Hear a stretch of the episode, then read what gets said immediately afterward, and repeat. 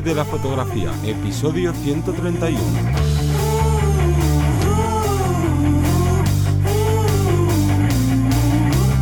Bienvenido y bienvenida al podcast que te enseña a vivir de tu pasión, es decir, vivir de la fotografía, donde semana tras semana encontrarás todo lo que necesitas saber sobre el mundo de la fotografía como negocio, una parte de marketing, de búsqueda de clientes, posicionamiento online, marca personal, cuánto cobrar, bueno, un largo etcétera.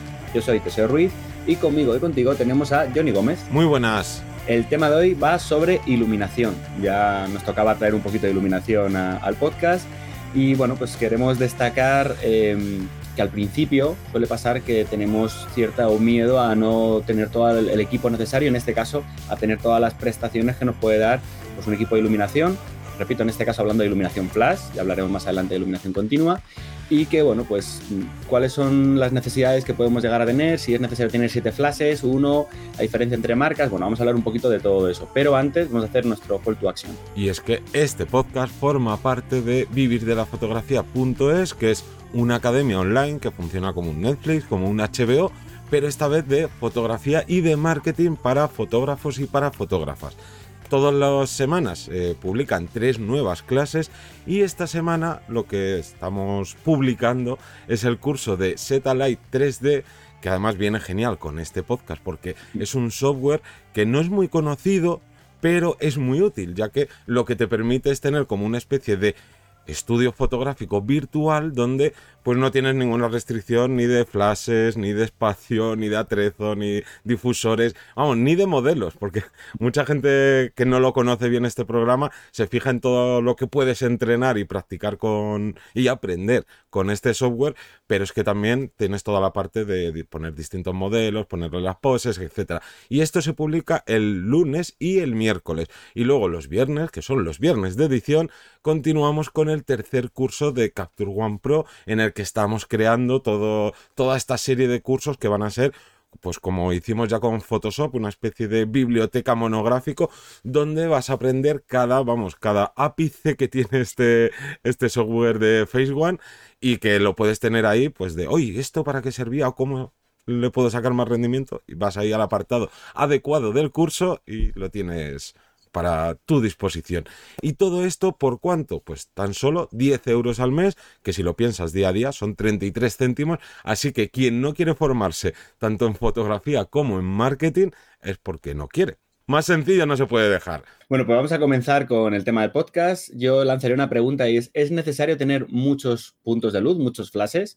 Y repito que es una pregunta muy recurrente por la que algunos no terminan de lanzarse a vivir de la fotografía por el miedo a, no dar la talla, sobre todo en la parte de equipo, que luego tenemos pues la parte de, mm, más eh, profesional, ¿no? El, el, trauma este que tenemos de, ¿no? ¿Llegaré a conseguir Em, lo que me pide el cliente, llegaré a mostrar tal. Bueno, pues hay una de esas partes que digamos que tenemos en la parte técnica del equipo. Mm. Además, yo quiero aquí recalcar que este es uno de los motivos por los que se genera muchas veces ese síndrome del impostor, ¿no?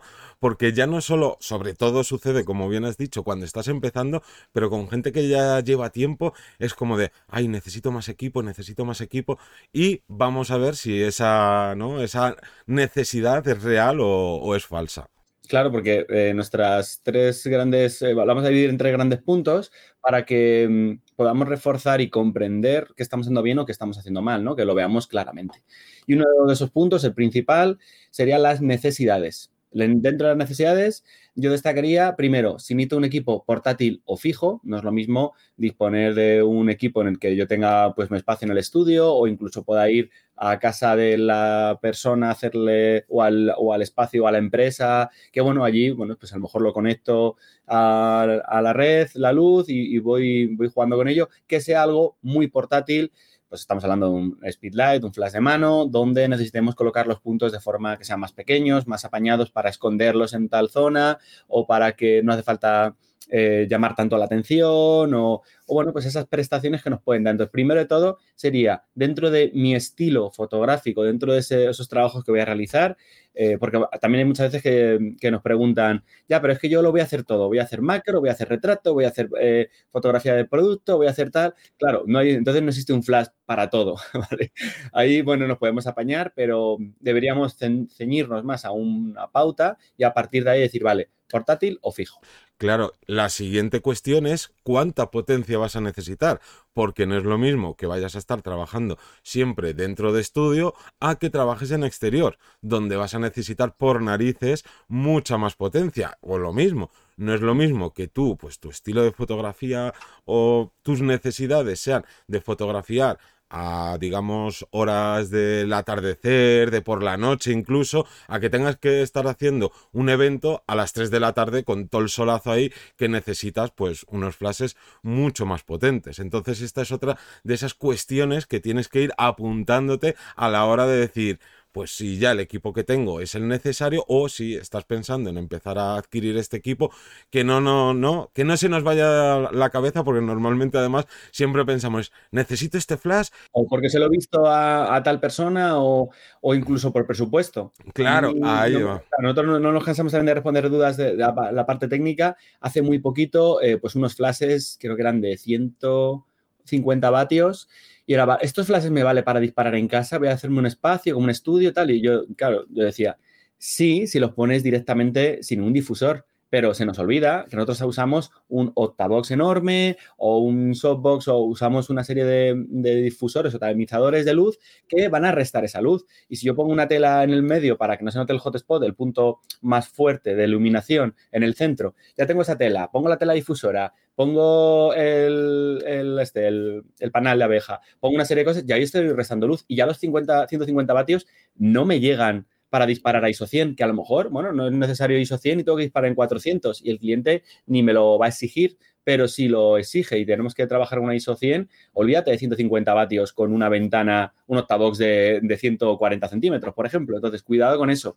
Ya no solo es preferible quedarnos, o sea, tener, esperarnos un poquito más, pagar esa potencia si la necesitamos, antes que quedarnos corta. Siempre es mejor que sobra que falte, ¿no? Exactamente. Además, en algunos casos pues no nos llegan y es como, no, no, presupuesto tengo de sobra. Y es, oye, perfecto, cuanto más dinero tengas y mejor equipo te puedas comprar, mejor. Pero, oye, cuidado que, igual que vamos a hablar aquí en otros apartados, no solo están los flashes y no solo está todo el apartado de iluminación, hay otros apartados a los que hay que dedicar dinero, pues como marketing o bueno, muchas cosas. Pero vamos a seguir con, con, el tema, el siguiente punto de, de este de iluminación flash.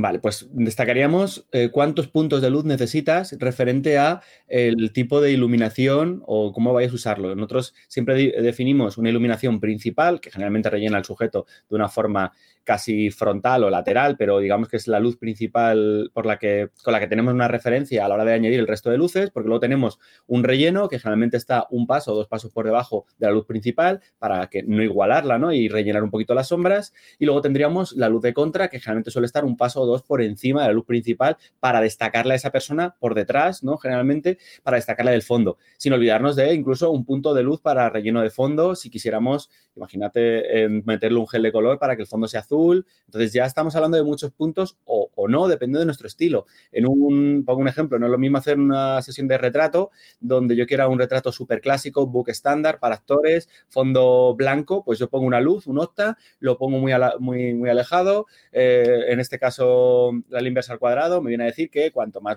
más lejos tenga la luz, la caída es más progresiva. Entonces, pues a lo mejor aprovecho esa progresión y ilumino prácticamente igual el fondo que el sujeto. Y solo tengo un punto de luz con un, un octagonal si nos apañamos como digo, si sabemos iluminar, podríamos conseguir esto. ¿Qué pasa? Que mucha gente no ha invertido a lo mejor en la parte de, aprendizaje de iluminación y necesita dos, dos, flashes para el fondo con una copa para iluminar el fondo blanco-blanco. Eh, luego una luz principal para el sujeto, una contra, un relleno y me encuentro con cinco flashes. Cuando yo puedo hacer algo relativamente parecido, no igual, con uno o con dos o con dos flashes. Entonces, cuidado con esto. ¿Cuántos puntos de luz necesito? Voy a necesitar eh, una principal, una contra, un relleno, bueno, ahí jugar un poco con eso. No, y el último punto es un poco controvertido porque sería como aparentar lo que se ha contratado. Y es que aquí digo que es un poco controvertido porque muchas veces se dice, no, es que claro, no es lo mismo que te vean entrar con unos flashes de mano de una marca, pues digamos, de terceras marcas, a que te vean entrar con unos flashes portátiles de la marca más pro y demás. Y claro, es cierto que depende de tu sector, puedes encontrarte con clientes que sí que conozcan un poquito la, fotografía y entonces como que digan, oye, pues si me cobras un muy buena pasta, yo quiero ver que tú estás utilizando lo mejor. Pero son casos muy particulares y digamos que muy concretos. Porque Mm. luego te puedes encontrar con otros casos en los que vas con el flash de mano más barato que hay del mercado, que yo creo que por lo menos hace mucho tiempo miré que hasta Amazon sacaba en su, ¿no? en su este de Amazon Basics un flash de mano por 30 euros. Y lo mismo, es otro tipo de cliente, ve eso y ya le parece, vamos, el fotógrafo más profesional simplemente porque vas con un flash. Entonces, hay que entender también un poco a qué público te diriges y saber un poquito que, ¿no? Pues si puedes ir con un solo flash porque no tienen idea de digamos, de fotografía y lo que le interesa realmente es el resultado final, o si estás en ese sector en el que, digamos, pues como que les gusta que el fotógrafo o la fotógrafa aparezca con 40 cacharros, sean de la marca que sea, pero que vea volumen, ¿no? Que vea volumen de cosas que diga, hey, si este tiene tantas herramientas es porque es bueno. ¿Que es absurdo? Obviamente, pero oye, es que cada cliente o cada tipo de cliente es un mundo y hay que saber a cuál te quieres dirigir. Y aquí en, enlazo con lo que has dicho antes, que no podemos pensar en, no, no, yo para todo. No, para todo no, porque cada cliente tiene unas necesidades o te exige unas cosas distintas. Claro, es que es como si fuera como ir con traje. O sea, yo lo veo igual. El ir con un, ya no solo digo una marca u otra, porque luego hablaremos de las especificaciones técnicas, pero, pero en este caso el tener clave eh, pues llevar unos difusores muy grandes, el flash montado en la cámara sin, necesidad de usarlo, cosas así. Entonces, es como un traje viste mucho, pero no es necesario ir todos los días de traje. Yo no voy de traje muy a menudo y cuando tengo que ir, pues voy de traje, ok, pero porque me lo pide la circunstancia, ¿vale? Este sería el, el punto. Vale, pues vamos a pasar al segundo bloque, que serían las especificaciones técnicas. Eh, en, esto, en este bloque hablaríamos de qué características tienen que tener esos puntos de luz que vamos a comprar, esos flashes, y una de ellas sería si necesito la alta velocidad el HSS o la sincronía en alta velocidad, lo que nos va a dar la posibilidad, generalmente nuestro primer impulso a pensar es fotografiar elementos que se muevan muy rápido, ok, pero también nos van a dar la posibilidad de disparar en exteriores con mucha luz. Recordar que si yo abro el diafragma, pongo 1.8, ya me está entrando muchísima luz. Entonces, si además trabajo con flashes, eh, en este caso mm, quiero rellenar al sujeto o incluso usarla como luz principal, tendré que disparar unas velocidades de 1.2000, de 1.4000 para restar toda esa luz ambiental para luego añadir el flash. Entonces, cuidado con esto. El HSS, repito, es sobre todo fotografía de día y con situaciones de mucha luz, ya no solo congelar. Entonces, si yo voy a hacer una sesión de fotografías eh, de retrato estándar, me da igual. Si voy a hacer unas fotografías o una localización, en principio me va a dar igual. Pero si resulta que me contrata Red Bull eh, para hacer las fotografías a unos patinadores, ahí tengo que tener alta velocidad, porque seguramente que en 1.200, que depende de la sincronía de cada cámara, 250, 200, 160, en 1.200 el sujeto esté relativamente congelado, pero los pies, las ruedas, todo eso no, y, a lo mejor no, no da el, aspecto impactante que estamos buscando. Claro, y el siguiente punto sería la velocidad de recarga, porque ya sabréis que los flashes, parte de, ¿no? de que sean más caros o menos caros, es cuánto tiempo tarda entre dar un flash, un flashazo a máxima potencia y cuando está disponible otra vez ese, ese flash a esa potencia eh, para que vuelvas a disparar. Y volvemos a lo mismo depende de lo que vayas a fotografiar. Si tú tienes que hacer prácticamente ráfagas con tu cámara y con tu equipo de iluminación, pues necesitarás seguramente unos flashes más potentes, o sea, con esta recarga, perdón, más rápida y que seguramente cuesten más. Pero si tú lo que vas haciendo, por ejemplo, iluminación de bodegones, de gastronomía, obviamente no vayas a por un flash que, por muy bueno que sea, que diga, no, es que este en medio segundo a plena potencia vas haciendo disparos. ¿De qué te sirve? Si es comida, si es, no yeah. sé, cosas que no se mueven, ¿no? Entonces también aquí es una parte en la que nos obligan a gastarnos más o al revés, nos podemos ahorrar dinero. Sí, además técnicamente hay veces que podemos suplir ese, esa falta de, de recarga en la velocidad de velocidad en la recarga, perdón, justo lo he dicho al revés. Ya que, por ejemplo, me he encontrado más de una situación en bodas, compañeros que hacen bodas, que es como, yo necesito un flash que dispare pum, pum, pum, pum, pum, pum, y es como, vale, pero vas a tener 1500, 2000 fotos, 3000 fotos de la boda que luego tienes que seleccionar, que luego tienes que mirar, qué tal. Entonces, ¿no será mejor ajustar, eh, mejorar tu velocidad de enfoque, tu trabajo de composición, tu respuesta? antes que estar disparando como un loco ahí, que bueno, son estilos diferentes. Yo soy un poquito más, en este caso sí que soy un poquito más clásico y prefiero una mejor técnica que, que mm, tirar de un flash potente o, perdón, tirar de un flash rápido para, para, ese tipo de situaciones. Pero igual, si tú no estás un poco verde o crees que no vas a, no lo quieres mejorar, quieres, puedes invertir oye, pues, pues adelante, cógete un flash con una velocidad muy alta, pero prepárate a soltar, a pagar mil euros. Y ya luego seleccionar fotos y demás. Sí, sí, más luego eso. O sea, hay veces que merece la pena eh, plantearnos un mes de trabajo propio y ya eso ya se queda para siempre, entre comillas, que invertir ese dinero. Y por último, dentro de las especificaciones técnicas, hablaríamos, bueno, de pequeños extras como puede ser la batería, eh, si trabajamos con las pilas, si eh, trabajamos eh, con el equipo conectado. De hecho, hay muchos equipos que son mixtos. Yo, por ejemplo, tengo flashes a batería de 600 vatios, los de, a de 600 de Godox, y también tengo el adaptador para engancharlo a la corriente. ¿Significa que yo tengo que usar siempre la batería? No, me da esa versatilidad, pero sí que, por si acaso, pues tengo ese extra de si un día me quedo corto por lo que sea, me he animado, he disparado de más, o es una jornada muy larga, tal, bueno, pues tengo ese cacharrito que adapta y son una serie de versatilidades que no me ofrecen otros flashes, por lo cual al final me he decantado por ese. Entonces, en mi caso yo quiero versatilidad, pero a lo mejor en tu caso es, bueno, yo voy tirando de pilas y ya está, o, quiero unas baterías que me avisen de cuánto porcentaje le queda, porque a lo mejor con las pilas no sabes cuándo si has dejado una temporada, a lo mejor solo disparas una vez cada 15 días, con unos flashes de mano, por ejemplo. Ya no sabes si tienes que comprar las pilas, sino si la última vez los usaste mucho, voy a llevar otros y al final te gastas casi más en pilas a la larga que, otra cosa. Es que es eso, porque muchas veces, eh, ¿no? Dentro de una misma marca, el flash que va a pilas y que va a batería, obviamente el de batería cuesta más caro, pero es que tú empiezas a pensar cuánto te van a durar las pilas, cuánto cuestan las pilas, o mínimo, mínimo te vas a tener que comprar el, ¿no? el cargador de pilas y pilas buenas. Está guay, pero eh, hay que comprarse un cargador bueno, que tenga X bahías para meter varias pilas, que las descargue cuando las pongas y el, para que las vuelva a, cargar. Y luego recordar que las pilas tienen una vida útil. Generalmente son 500 usos. Generalmente. Luego hay otras que dicen hasta 1000 pero cuando llegas a los 500, por lo menos en mi experiencia, eh, no, no están ni, has perdido un tercio. Cuando ya vas por encima de los 250, 300, que son muchos usos, sí, pero para los que estamos ahí al pie de cañón usando el flash, por lo menos una vez a la semana, mínimo, se nota. Sí, sí. Y luego pasaríamos al último apartado, que son lo referente a presupuestos y algunas, algunos extras. Y mm. el primero es fundamental, porque normalmente no pensamos a nivel global o pensamos a muy cortoplacista. Entonces, por ejemplo, la situación de quien quiere empezar o está empezando, de, oye, necesito flashes, pero no suele pensar necesito flashes, suele pensar necesito primero un flash, luego me iré comprando más y entonces empiezas a ver eh, que si reviews, que si lo que te comentan. Y al final como que vas y dices, bueno, uno o me da igual, aunque sean tres, que digas necesito tres, pero empiezas a gastarte todo el dinero únicamente en los flashes y no es lo más caro porque un flash está muy bien, dos flashes está muy bien, o los que te quieras comprar, pero ¿y los difusores? ¿Y los trípodes?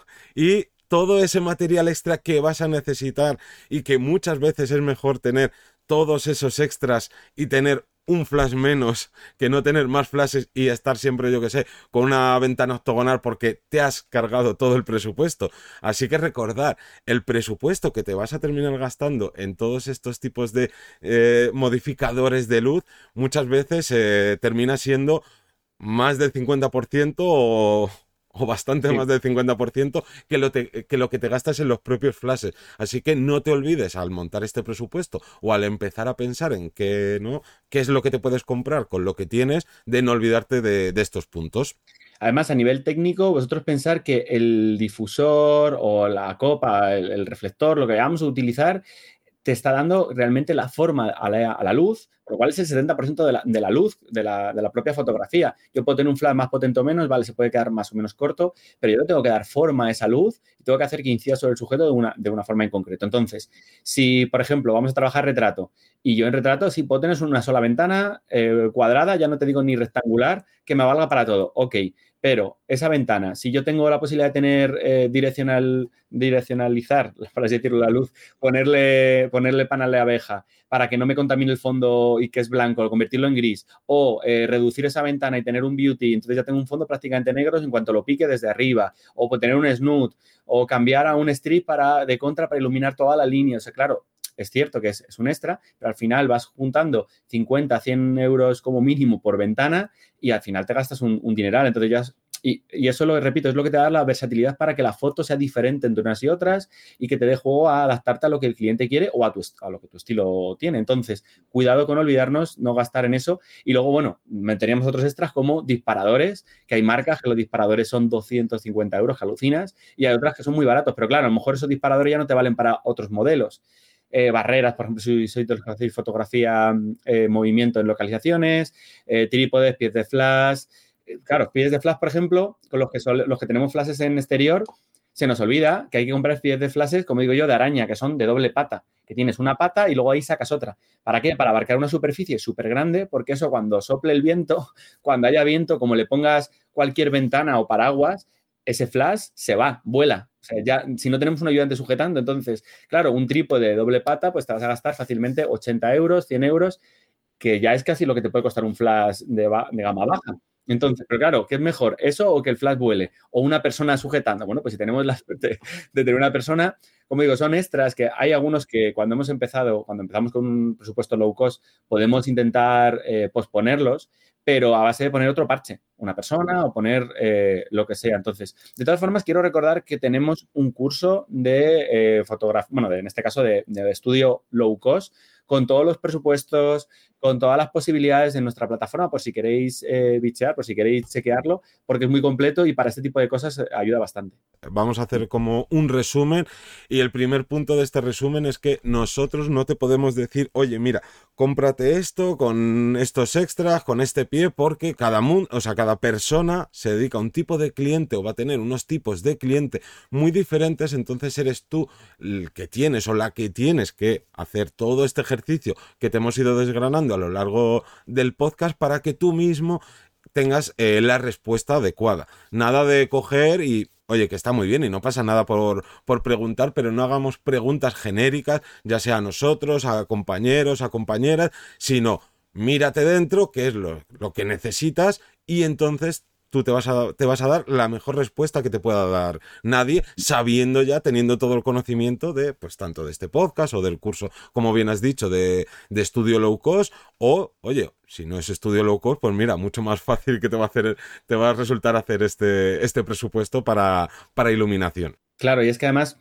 pensar también que tendemos a querer comprar todo desde, el inicio y hay que fallar, hay que, hay que equivocarse, es normal. Eh, entonces, yo por ejemplo tengo un montón de cacharrería pero muchísima. Entonces he ido comprándolo poco a tiempo, poco a poco, he ido probando. Y en mi caso, por ejemplo, pues en estudio yo puedo hacer una sesión perfectamente con tres iluminaciones, tres cambios de iluminación, con un solo flash.